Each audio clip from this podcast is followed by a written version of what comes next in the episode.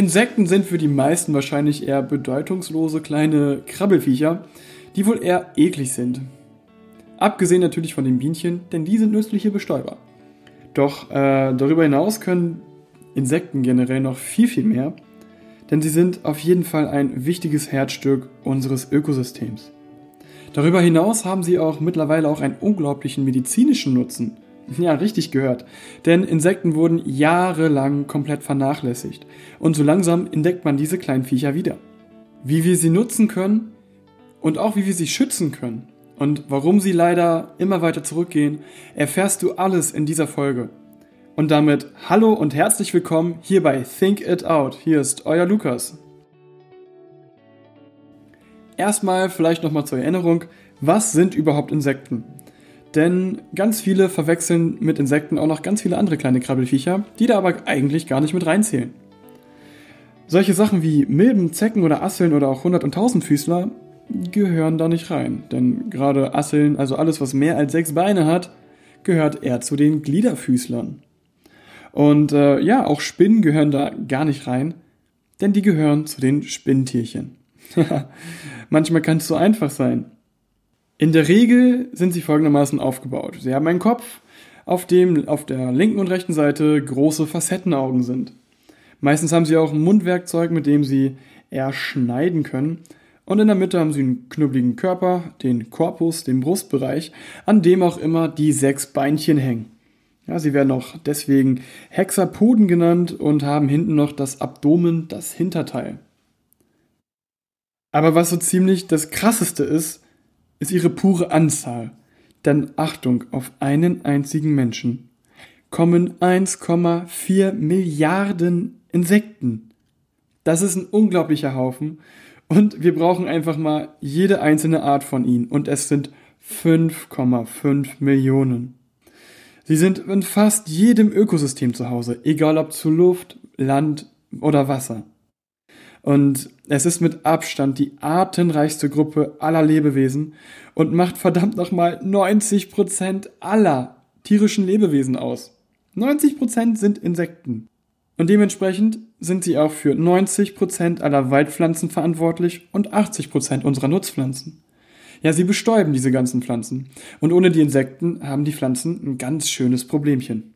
Doch leider sind die kleinen Freunde, wie am Anfang erwähnt, überhaupt nicht gut erforscht. Lange Zeit waren diese Tierchen einfach, ja, nervig, denn sie sind halt hauptsächlich auch Schädlinge. Sie vernichten unsere Ernten und auch wegen der Bibel sind diese Tiere in überhaupt keinem guten Licht. Sie haben eher ein negatives Weltbild und man hat sie lange Zeit schlicht einfach unterschätzt. Jetzt kommt zum Glück jedoch der Wandel und es ist unglaublich, wofür die ganzen Insekten alles nützlich sind. Auch wenn darunter die gehasste Mücke fällt, jede Art ist für irgendwas gut. Denn ganz oft dienen sie einfach als Grundnahrungsmittel für Säugetiere, Vögel oder noch viele, viele andere Arten. Aber auch wir essen die Insekten sehr, sehr gerne. Ja, nicht unbedingt in Deutschland, aber in anderen Teilen dieser Welt. Zum Beispiel Afrika, der asiatische Raum, aber auch Richtung Brasilien. Dort zählen Insekten schon, könnte man sagen, zu einer Art Hauptnahrungsmittel. Darüber hinaus sind sie einfach unglaublich wertvolle Verwerter und Recycler. Sie verwerten tote Tiere und auch abgestorbene Pflanzenmaterialien. Hätten wir die Insekten nicht, würde einfach alles voll mit diesem ekligen, widerlichen Müll sein. Und es, ist, und es sind auch hauptsächlich die Insekten, die den ganzen Mist, also den Kuhdung und andere ja, Fäkalien abbauen. Und ja, ohne die würde es hier echt ganz schön stinken. Die Wälder wären einfach voll mit irgendwelchen Tierleichen, denn Pilze sind bei weitem nicht so schnell. Darüber hinaus können Insekten als natürlicher Pflanzenschutz eingesetzt werden, ja, denn es gibt auch Nützlinge, die immer gegen Schädlinge vorgehen können. Doch da muss man auch aufpassen, dass das wieder im richtigen Verhältnis eingesetzt wird und die Schädlinge, also beziehungsweise die Nützlinge, sich nicht im Endeffekt ausbreiten und dann auch anderen Arten schaden können. Insekten tragen außerdem zur Wasserreinigung bei. Sie geben also nicht nur den Böden Nährstoffe wieder, sondern auch dem Wasser und räumen es gleichzeitig auf. Ja, und das alles dieser gesamte Aufwand, den die Insekten betreiben, lässt ihnen ungefähr einen Wert von 100 Milliarden US-Dollar geben. Ja, das hat man mal errechnet, einfach um mal darauf aufmerksam zu machen, wie wertvoll und ja, wie dringend wir diese Insekten brauchen. Dann stellt euch mal vor, wir hätten sie nicht. Wir müssten alles selber entsorgen, wir müssten alles selber klären, wir müssten unsere Gewässer alle säubern. Und naja, jetzt mal Hand aufs Herz, wir kriegen es ja jetzt schon eigentlich nicht so gut hin. Wir machen mehr so das Gegenteil. Man darf aber natürlich auch nicht außer Acht lassen, dass sie Fluch und Segen sind, denn sie sind auch immerhin dafür verantwortlich, dass 17 bis 30 Prozent aller Ernten weltweit zerstört werden. Und in den Entwicklungsländern sogar bis zu 40 Prozent. Ja, das kann auch dann schon mal dazu führen, dass regelmäßig Hungersnöte ausgebrochen sind. Dennoch müssen wir im Großen und Ganzen die Insekten schützen. Und das ist ja auch Teil, der sich die UN verpflichtet hat. Die Insekten nützen auf jeden Fall nicht nur der Natur, beziehungsweise können uns auch schaden, sondern sie sind auch unglaubliche Helfer in der Medizin. Ja, richtig gehört, denn wenn man sich mal so anguckt, wie so die ein oder anderen Insekten leben, muss man sich fragen, wie. Zum Beispiel die Kakerlake. Die Kakerlake ist unglaublich interessant in der Robotik, weil sie in kleinste Ritzen passt und unglaublich verformbar ist. Darüber hinaus ist sie auch noch unglaublich schnell und flink. Generell ihre Physiologie ist einfach einzigartig. Sie kann auch mehrere Tage ohne Kopf überleben. Aber auch ihr Immunsystem und ihr kompletter Stoffwechsel ist schon echt ein Hammer. Denn sie, ja, ist einfach sehr, sehr unanfällig gegenüber Krankheiten und äh, ist auch fast gegen jedes Pestizid resistent. Und bei einem nuklearen Supergau wäre es auch höchstwahrscheinlich die Kakerlake, die überleben würde, wenn alles andere stirbt. Und das macht dieses Tier einfach so einzigartig und auch so faszinierend für die Forschung. Denn es muss ein brutales Immunsystem haben, wo auch die Hoffnung dahinter liegt, dass wir eventuell neue Antibiotika dank der Kakerlake entwickeln können, die uns gegen, multiresist die uns gegen multiresistente Keime helfen. Auf jeden Fall gibt es noch ganz, ganz andere Arten, die auch super geile Sachen drauf haben. Zum Beispiel der Reismehlkäfer ja, der hauptsächlich eigentlich ein Schädling ist und wenn man ihn bei sich in einer Mehltüte findet, mm, ist das nicht so lecker. Jedoch äh, kann man dank ihm potenzielle Parkinson-Medikamente testen. Richtig gehört. Ähm, denn man gibt ihnen eine Art Gift, das ist jetzt wieder nicht so schön, damit die Insekten halt gelähmt sind, also die Parkinson-Symptome haben, noch diese Zitteranfälle haben. Und man gibt ihnen dann im Anschluss ein Neuroleptika, also ein Medikament, was das Ganze wieder beheben soll. Und dann lässt man sie eine Art Krabbelwettlauf machen und die Gruppe, die am schnellsten ist, hat dann auch offensichtlich weniger Symptome. Das ist eine Art Tierversuch und eine Vorstufe, um zu schauen, welche Medikamente potenziell überhaupt Wirkung haben. Und äh, darüber hinaus gibt es zum Beispiel auch eine Mottenart, die vielleicht in Zukunft Mäuseversuche ersetzen könnte. Ob das jetzt besser ist, ethisch betrachtet, sei dahingestellt. Jedoch könnte man damit viel, viel schneller zu Ergebnissen kommen. Denn diese Motte fühlt sich witzigerweise bei 37 Grad verdammt wohl. Und auch vom asiatischen Marienkäfer können wir eine Menge lernen. Denn wenn man sich mal so anschaut, was in dem Käfer wimmelt, müsste man eigentlich denken, dass er jeden Moment sterben müsste. Denn dieser Käfer ist voll mit Parasiten. Wenn man sich das unter Mikroskop anschaut, bewegt sich dort alles. Und es ist echt ein Wunder, dass dieser Käfer überlebt. Es ist nicht nur der Käfer, der infiziert ist, sondern alles Mögliche, seine Larven und auch die Eier, die er legt, sind bereits infiziert. Denn dieser Parasit schadet dem Marienkäfer nicht, ganz im Gegenteil. Er beschützt ihn vor Fressfeinden. Ja, beschützen mehr oder weniger, aber er sorgt auf jeden Fall dafür, dass seine Fressfeinde auch Schaden nehmen. Denn wenn der asiatische Marienkäfer gefressen wird, verbreiten sich die Parasiten bei dem Fressfeind und sorgen dafür, dass er auch stirbt. Und weil dieser Marienkäfer eben ähnlich wie die Kakerlake ein unglaublich heftiges Immunsystem haben muss, dass diese Parasiten im Schach gehalten werden, beziehungsweise die Parasiten den Marienkäfer nicht angreifen, angreifen, können wir da einfach ja auch hoffentlich neue Medikamente daraus entwickeln. Neue Abwehrstoffe, ja, vielleicht eine neue Immuntherapie, um mögliche Viren oder Bakterien abzuwehren. Es steckt so viel Potenzial in den Insekten, dass es alleine deswegen unglaublich traurig ist, dass immer mehr von ihnen gehen. Denn alleine in unseren deutschen Naturschutzgebieten verlieren wir momentan 75% aller Arten. Ja, das merken wir auch fast gar nicht, denn äh, vor allem in Europa werden auch Sachen angebaut, die gar nicht angewiesen sind auf Insekten. Ja, wir bauen hauptsächlich Sachen an wie Gerste, Weizen, ähm, Hafer und Mais. Und das sind alles Selbstbestäuber, also Windbestäuber. Und dafür brauchen wir halt keine Insekten. Deswegen merken wir auch die Auswirkungen nicht unmittelbar.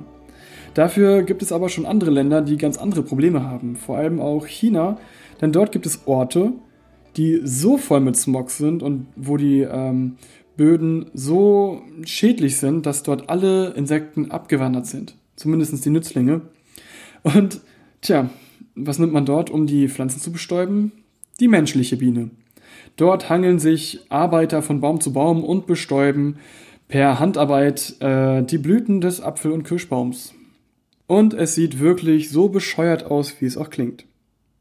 Und wenn wir Pech haben und der große Knall kommt, werden wir das hier innerhalb der nächsten zehn Jahre auch machen müssen. Denn auch Sachen wie Obstbäume, also Äpfel, Kirschbäume, Tomaten, Gurken und Paprika, müssen alle bestäubt werden. Man könnte vielleicht, man könnte mit speziellen Züchtungen eventuell dagegen wirken, jedoch, wie gesagt, ein sehr, sehr großer Teil muss einfach bestäubt werden, auch bei unseren Nutzpflanzen. Der Hauptverursacher, dass die Insekten gerade stark zurückgehen, geht zurück auf die Landwirtschaft und den Flächenbau von uns Menschen, aber auch äh, an die Stoffanreicherung im Boden und in den Gewässern. Aber auch die Lichtverschmutzung hat einiges beizutragen. So fliegen die Insekten angezogen von dem magischen Licht äh, ja, rein und sterben wegen der Hitze oder weil sie so oft dagegen fliegen, dass sie ja, einfach sterben oder sich so lange dort aufhalten, dass sie verhungern. Oder sie verheddern sich in irgendwelchen Glaskasten und kommen einfach nicht mehr raus. Naja, durch die intensive Landwirtschaft gibt es halt auch weniger Wildblumen. Und durch diesen heftigen, nährstoffreichen Boden gibt es auch weniger Wildblumen. Denn man kann sich das Ganze so vorstellen, dass es in der Natur der Normalfall ist, dass der Boden eigentlich nährstoffarm ist. Und dementsprechend haben sich, je nachdem welcher Mangel gerade da ist, äh, die Pflanzen daran angepasst. Und deswegen gibt es so viele Spezialisten. Und die Insekten haben sich ja dann auch an die jeweiligen Pflanzen angepasst. Und es gibt sogar Schmetterlinge, die sind nur von einer einzigen Pflanzenart abhängig. Ja, und wenn es diese Pflanze nicht mehr gibt, wird auch die Schmetterlingsart weggehen. Und in unseren sehr überdüngten Böden sammeln sich jetzt gerade fast nur noch Generalisten, die auch gar nicht so viel Nahrung und Abwechslung bieten für die ganzen Insekten. Das ist auch ein großer Grund, warum auch die ganzen Wildbienen zurückgehen. Ähm, denn wir brauchen vor allem Wildbienen und gar nicht so dringend die Honigbiene. Die Honigbiene ist gar nicht so leistungsvoll. Die produziert hauptsächlich Honig, aber hat gar nicht die Bestäubungsleistung, die wir brauchen. Doch auch dieser ständige Transport von diesen Honigbienen von Feld zu Feld ist ein Faktor, der dazu kommt, dass die ganzen Wildbienen äh, auch krank werden zum Beispiel. Wir verteilen mit diesen Bienen Krankheiten untereinander doch auch die Pestizide, darunter Neonicotine, wie es der ein oder andere vielleicht mitbekommen hat, führen dazu, dass auch Insekten einfach sterben. Glücklicherweise werden aber die schädlichsten gerade verboten oder wurden schon verboten. Aber natürlich ist das alles nicht so optimal. Das alles ist sehr furchtbar, jedoch eigentlich gar nicht so schlimm, wie es ist. Denn es sterben viel zu viele Insekten für die Verhältnisse, die jetzt die Landwirtschaft und die anderen Faktoren somit reinspielen können. Ja, und da hat äh, sich ein indischer Forscher einfach mal gefragt, warum gibt's das? Woran liegt das, dass so viele Bienen sterben? Und er ist der Sache auf den Grund gekommen. Es ist, es ist kaum zu glauben, denn die meisten Bienen und andere Insekten sterben einfach an Pappbechern. Ja, richtig gehört. An weggeworfene Pappbecher, ja, wo noch so ein paar Softdrink-Reste drin sind oder von irgendwelchen Säften, ja, oder geschmolzenes Eis, wie auch immer, alles was süß und flüssig oder dickflüssig ist. Und mit den ähm, Plastikbechern hatte man früher nicht so das Problem. Da sind die Insekten nämlich nicht rangegangen. Zumindest nicht so stark wie jetzt bei den Pappbechern. Denn in den Plastikbechern konnte dieses Zeug aushärten. In den Pappbechern bleibt aber dieser zuckrige Sirup zurück und härtet nicht komplett aus, weil die, weil die Feuchtigkeit in diesen, ja, in dieser Membran, dieser Zellmembran aus Papier gehalten wird. Das führt dazu, dass die Bienen dann dort, ja, kleben bleiben oder da drin ertrinken. Doch stellt sich eigentlich auch die Frage unter den Bienenkennern jetzt unter uns, äh, warum fliegen die Bienen die Pappbecher an? Denn eigentlich sind Bienen dafür bekannt, dass sie natürliche Quellen bevorzugen. Ja, auch das äh, hat der Forscher herausgefunden, denn ab einer gewissen Konzentration ähm, von Wildblumen und Pappbechern gehen die automatisch auf die Pappbechern. Nämlich, wenn zu wenig Wildblumen vorhanden sind und mindestens 200 bis 300 Pappbecher auf einem Haufen liegen, ja, akzeptieren diese Bienen auch den Müll als neue Nahrungsquelle. Und man hat jetzt mal gezählt, wie viele Bienen an einem einzigen Mülleimer innerhalb von acht Stunden sterben. Und es waren traurigerweise 800. Das heißt, jede Stunde sterben ungefähr 100 Bienen. Man hat an ganz vielen Standorten gemessen und man hat auch einen Café einen Monat lang überprüft. Da könnt ihr jetzt mal raten, wie viele Bienen dort gestorben sind. Es waren sage und schreibe 25.211 Bienen. Und das ist eine unglaubliche Menge. Das können je nach Art zwischen einer halben Kolonie sein, doch gerade auch Wildbienen haben bei weitem nicht so eine hohe äh, Koloniedichte wie Honigbienen und ähm, da kann es dann auch schon mal eben eine Kolonie dahingerafft haben. Und je nach Jahreszeit sogar auch mehrere. Ja, also man kann wirklich alleine durch Müll tausende Bienen vernichten und ganze Kolonien auslöschen. Also haben wir Menschen doch noch ganz andere Einflüsse auf unsere Umwelt, als wir vielleicht dachten. Ja, und dabei könnte man doch eigentlich das Problem ganz leicht umgehen, indem man einfach Mülleimer ja, auf die Straßen stellt die einen Deckel haben und sich so schließen lassen, dass dort äh, keine Krabbelfiecher rein können. Denn, wie gesagt, 80 bis 90 Prozent aller Pflanzen sind abhängig von Bestäubern. Es fliegen ja auch nicht nur Bienen in solche äh, Becher rein, sondern auch Hummeln, Wespen und andere zuckerliebende Insekten oder nektarliebende Insekten.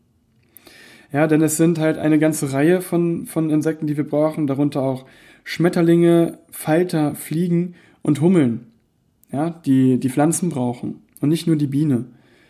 Denn wenn man sich mal anguckt, was die Hummel vor allem drauf hat, ja, sie ist 20 kmh schnell und eine einzige Hummel kann 3800 Blüten bestäuben. Das schafft bei weitem keine einzige Biene und auch kein Schmetterling. Und äh, tja, eigentlich müsste man sagen, wir müssen die Hummeln retten. Doch traurigerweise sind es gerade die Hummeln und andere kälteliebenden Insekten, die echt die großen Verlierer sind des Klimawandels. Denn ja, sie können zwar bei 5 Grad starten, doch alles über 35 Grad wird ganz schön kritisch für die flauschigen Viecher. Und es wird auch von einigen Forschern prognostiziert, dass die europäischen heimischen Hummelarten alle bis Ende des Jahrhunderts ausgestorben sind was ein ziemlich heftiger Verlust ist. Naja, und die Gewinner des Klimawandels sind dann die Generalisten oder die wärmeliebenden ähm, Arten, die auch nicht so hohe Ansprüche haben. Darunter ein Haufen von Fliegen, Mücken und Kakerlaken. Also leider ein gar nicht mal so schönes Bild und tja, die ganzen schönen Insekten, worüber man sich ja auch, worüber man sich ja auch freut, sowas wie Schmetterlinge, Bienen und so weiter und so fort. Ja, die wird es leider nicht mehr geben. Da stellt sich ja jetzt die Frage, verdammt nochmal, was können wir tun? Naja, jeder Einzelne kann da ein bisschen was tun. Zum Beispiel könnte man, auch wenn man selbst persönlich einen Steingarten sehr schön findet, vielleicht doch einen anderen Garten nehmen. Man muss, also ich muss auch dazu sagen, glücklicherweise wurden die Steingärten jetzt in einigen Bundesländern verboten, gerade deswegen. Ja, denn den heimischen Insekten fehlt es einfach an Lebensräumen und die kann man durch ganz banale Pflanzen einfach wieder geben. Ja, indem man zum Beispiel eine gewisse, indem man zum Beispiel eine gewisse Fruchtfolge beachtet und auch Pflanzen einsetzt in seinem Garten, ähm, wovon sich eine Biene das ganze Jahr über ernähren kann. Also viele verschiedene, die können auch super schön aussehen. Oder man lässt am besten sogar einen kleinen Streifen komplett unbehandelt, dass sich dort auch noch ganz andere kleine Helferlein ansiedeln können. Man könnte auch ein Insektenhotel hinstellen, sodass man den Insekten einen ja, Schutz bietet und auch eine Überwinterungsmöglichkeit. Denn auch gerade unsere laubfreien Wiesen führt dazu, dass die Insekten einfach gar nicht mehr die Möglichkeit haben, vernünftig zu überwintern. Sie können einfach durcherfrieren, was nicht gut ist. Ähm, ja, oder sie können schnell, schneller von Fressfeinden gefunden werden. Äh, darüber hinaus könnte man zum Beispiel weniger Pestizide auf den landwirtschaftlichen Betrieben anwenden oder einfach ähm, ökologische Maßnahmen besser honorieren. Vor allem müsste sich aber ein bewusster Konsum einstellen und auch ein Bewusstsein für die Artenvielfalt, dass einfach jeder so gut wie er kann so ein bisschen darauf achtet. Auf politischer und wirtschaftlicher Ebene kann da definitiv noch viel getan werden, ähm, aber gerade auch wirtschaftliche Interessen naja, wirken halt so ein bisschen dagegen. Und wenn wir nicht viel ändern, haben wir vielleicht das Problem, dass auch wir Deutschen in den nächsten paar Jahren per Hand bestäuben müssen. Die deutschen Bauern müssen auch mit Bauern aus der USA, aus China und überall auf der Welt konkurrieren und konkurrenzfähig bleiben. Und momentan brauchen wir einfach unsere Pestizide und Düngemittel, um diesen heutigen Standard zu halten. Vielleicht können wir in Zukunft ähm, ja, noch mehr Flächen einsparen, indem wir noch produktiver werden auf noch weniger Fläche. Oder wir empfinden noch neue Dünge oder Pestizide, die ähm, freundlicher sind für unsere Umwelt und die Insekten. Oder uns fallen noch andere schöne Anbaumethoden ein, wo wir einfach darauf verzichten können. Ja, doch das sind auch Themen, die werde ich nochmal in äh, komplett anderen Folgen noch ein bisschen besser behandeln, denn die Landwirtschaft und der Flächenbau ist wirklich so, ein, so eine Schlüsselrolle. Denn wenn man sich einfach mal anguckt, welche pure Größe die Landwirtschaft hat, nämlich weltweit 50 Prozent aller Fläche wird landwirtschaftlich genutzt. In Deutschland sogar mittlerweile 51 Prozent. Und dann werden ja noch zusätzlich Straßen gebaut und es gibt Städte und Dörfer. Ähm, das macht im Schnitt, glaube ich, auch nochmal 20 bis 30 Prozent aus. Und dann bleiben noch weitere 20 bis 30 Prozent Natur. Das ist eigentlich gar nicht mal so viel und davon müssen wir so viel wie möglich erhalten, damit der Artenrückgang nicht noch weiter vonstatten geht. Und deswegen darf sich auch die Landwirtschaft nicht viel weiter ausbreiten. Wie schon erwähnt, müsste auch die Honorierung einfach von ökologischen Leistungen besser sein und man müsste die Lichtverschmutzung definitiv minimieren durch entweder eine intelligente Steuerung oder durch technische Optimierung, indem man zum Beispiel auf andere Wellenlängen setzt, dass die Insekten nicht mehr äh, angezogen werden von den Leuchtquellen. Ähm, aber auch die intelligente Steuerung ist ein großes Thema. Denn es gibt ja auch schon Länder, wo Straßenlaternen Bewegungsmelder haben und nur die angehen, die wirklich angehen müssen, damit, der, damit die Person noch vor sich sieht, wo sie langtreten kann. Und ich finde auch, dass gerade so Parkplätze oder Industriegebäude, wo ja abends oder nachts sowieso keiner rumläuft, eigentlich auch nicht beleuchtet werden müssten. Genauso wie Werbe- oder Reklametafeln. Wie seht ihr das Ganze?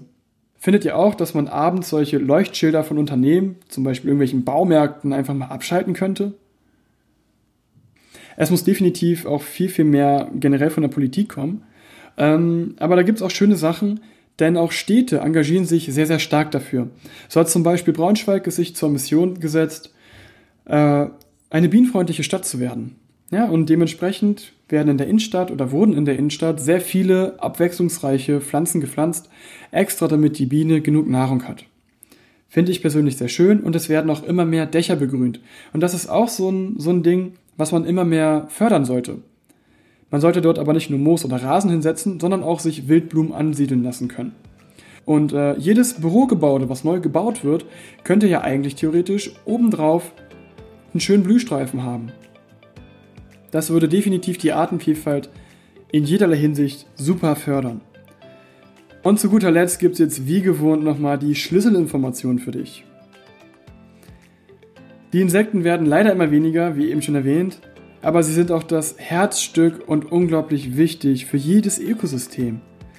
Ich kann es nicht oft genug betonen, 80 bis 90 Prozent aller Pflanzen fallen ohne Insekten weg aber auch diverse Vögel, Säugetiere, Fische, Reptilien und Amphibien. Ja, wir sollten sie also erhalten, damit wir kein Lebensmittelproblem bekommen oder selber bestäuben müssen, wie in China. Sie sind sehr, sehr nützlich, indem sie unsere Böden wieder nährstoffreich machen, aber auch unsere Gewässer säubern. Sie sind Abfallverwerter und sorgen dafür, naja, dass die Leichen gut verwesen und auch ganze, der ganze Mist gut verwertet wird. Sie helfen uns sogar in der Medizin. Sie geben uns unglaubliche Einblicke und ermöglichen uns neue Medikamente herzustellen.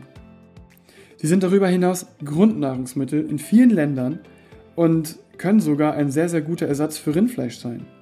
Um sie zu schützen, kann jeder selbst aktiv werden und einfach seinen Balkon oder seinen kleinen Garten ein bisschen umstrukturieren. Und vor allem muss auch eine landwirtschaftliche Veränderung her. Entweder durch Honorierungsmaßnahmen oder aber indem man einfach die Strukturen der Landwirtschaft ein bisschen verändert. Wichtig ist aber, dass jeder mit anpacken kann, um diese freundlichen Kleinkrabbler zu erhalten. Ich hoffe, du siehst die Insekten jetzt vielleicht von einer ganz anderen Sichtweise und lernst sie ein bisschen mehr zu schätzen. Und vielleicht konnte ich dich sogar dazu bewegen, dass du jetzt auch in deinen Garten oder auf deinem Balkon die ein oder andere bienenfreundliche Blume hinsetzt. Wenn dir diese Folge gefallen hat, lass mir gerne eine gute Bewertung da. Das würde mich freuen und damit hilfst du, dass dieser Podcast noch viel, viel weiter nach oben kommt und noch mehr Menschen erreicht. Wie immer freue ich mich auch unglaublich über Kritik bei Facebook oder Instagram. Lass mir eine Nachricht da, was ich besser machen kann. Freut euch auf die nächste Folge. Wir hören uns. Bis dann, euer Lukas.